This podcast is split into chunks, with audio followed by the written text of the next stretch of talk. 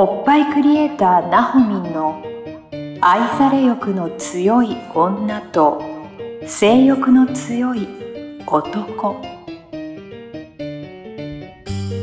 おっぱいクリエイターなほみんによる女と男の欲求の違い感性のズレ性についての認識の差などについてを掘り下げて分析するトークバラエティ番組です。はい、えー、始まりました。おっぱいクリエイターなほみんの愛され欲の強い女と性欲の強い男スタートです。ありがとうございます。ありがとうございます。始まりました。私ナビゲーターのですねトーマス J トーマスです。よろしくお願いいたします、えー、そしておっぱいクリエイターのなほみんよろしくお願いいたします。よろしくお願いしまはいす。来ました。おっぱいクリエイターですよおっぱいクリエイター。おっぱいクリすごい肩書きよねおっぱいクリエイター。作り上げますよ。おっぱいをね。そう、ベルリンの壁でも、うん。マシュマロバストに作り上げますよ。あすごいですね。ベルリンの壁のような状態のバストから はい。マシュマロバストに。はい。結構すごいよね。すごいよね。僕のねトーマスの奥さんがナホミンに、うん。えー、とやってもらってるんですよ。おっぱいクリエイトを。そしたらねどれぐらい上がった？2カッ2プぐらい上がった？カップは多分もう上がってると F。カップになりつつあるっつってすごい喜んでますもん。やったーありがとうございます。とすごい技術よね。ありがとうございます。なんか毎月通うのが楽しみみたいな感じで言ってたから。あー、嬉しい、うんすごい。いやあの旦那としても嬉しいわけですよそう奥さんがね。おっぱい大きくなっていくっていうのは、うんうんうん。すごく楽しませていただいております。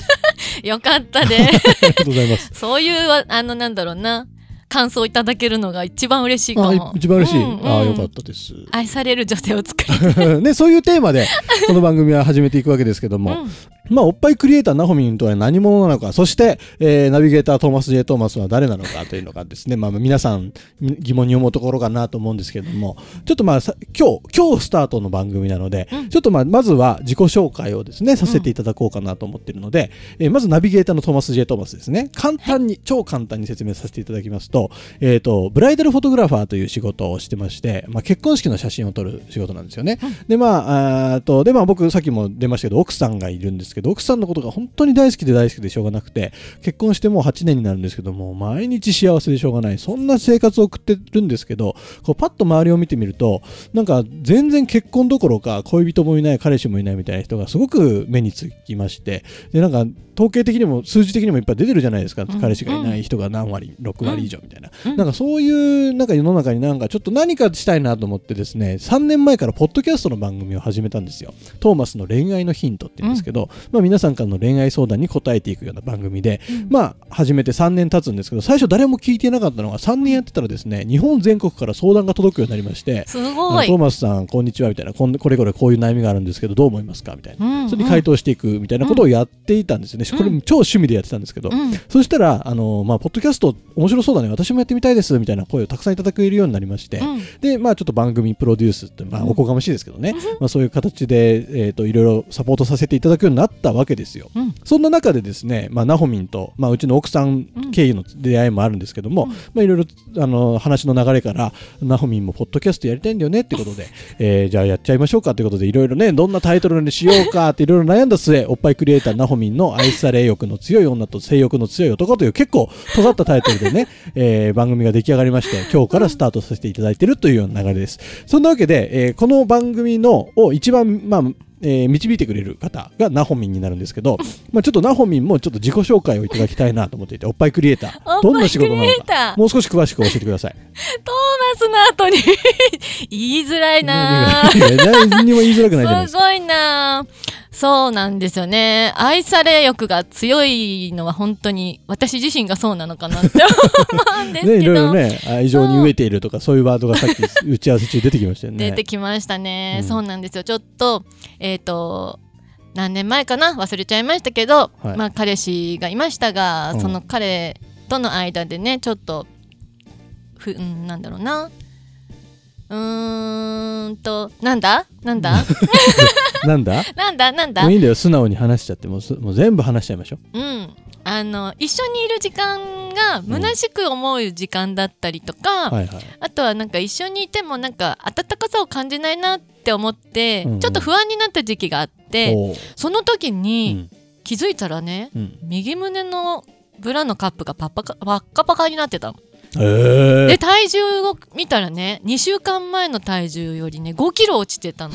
やばくないですか やばいよね、うん。やばいよね、でこれはでもまずいと思って、まあ痩せたのは良しとしたんだけど、はいはい。なんかそんなに体が重いわけではなかったから、うんうんうん。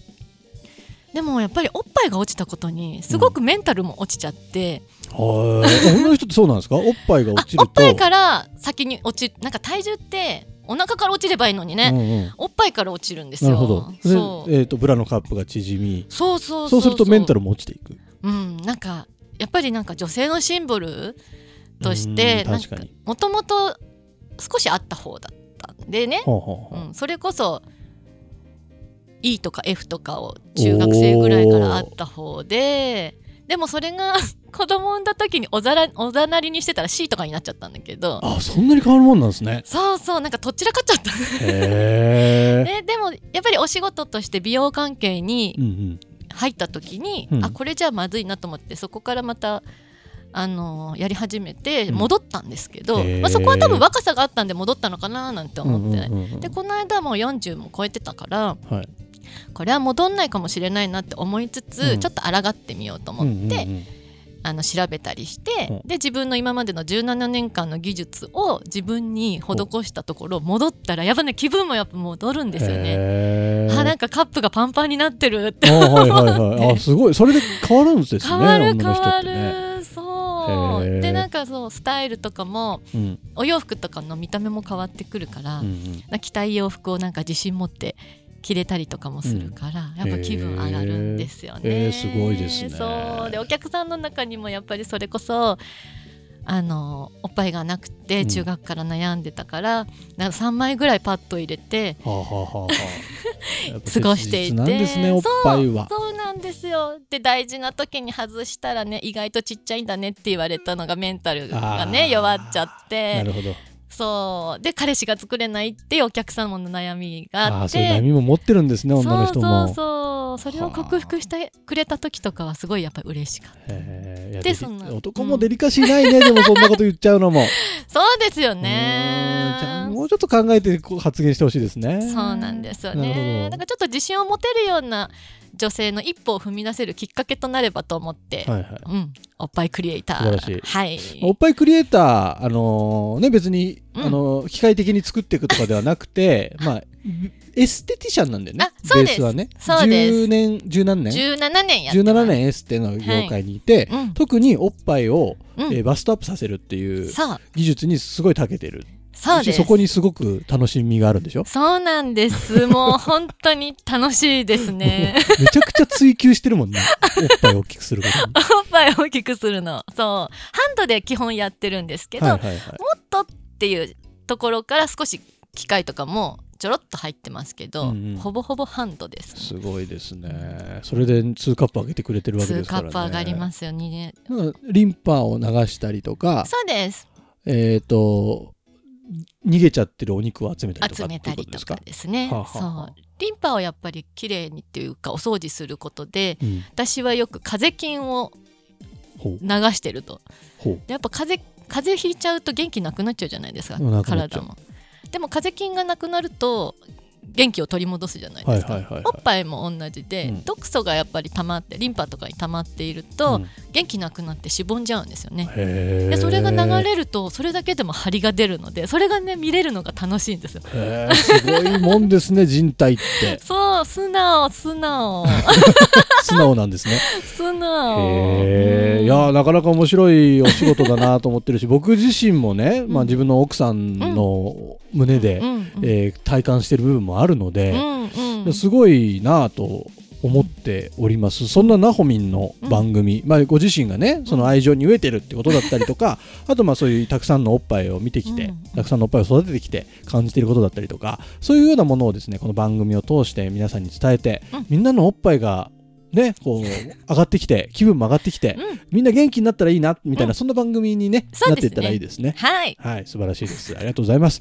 というわけでですね、えー今日から始まりました、えーおっぱいクリエイターなほみんの愛され欲の強い女と性欲の強い男、もうタイトルがあれなんで 何回も言っちゃうんですけど、あのまあ、そういうようなテーマで話していきます。で、次回、来週ですね、来週の回で、この、もうちょっと詳しくどんな話をしていくのかみたいなことをですね、あの、ポッドキャストで伝えていけたら嬉しいなと思ってますので、ぜひ来週も聞いてください。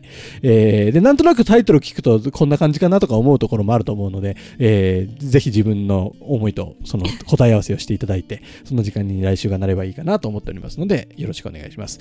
えー、この番組の、えっ、と、概要欄のところにですね、えっ、と、なほみんのはい。LINE 公式アカウントの URL 載っけてます。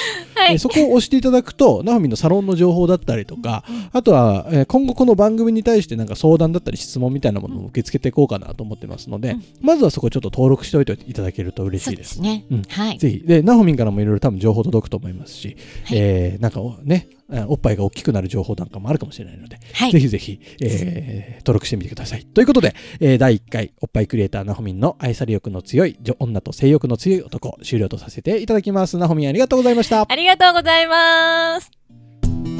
今週のポッドキャストはいかがでしたか？概要欄にあるおっぱいクリエイターなほみんの LINE 公式アカウントから番組への相談や扱ってほしいテーマをお送りください。些細なことでもお気軽にご連絡くださいませ。それではまたお耳にかかりましょう。ごきげんよう。さようなら。この番組はプロデュースライフブルームドットファンナレーション土屋恵子提供バストヒップメイクサロン「キュッキュ」がお送りいたしました。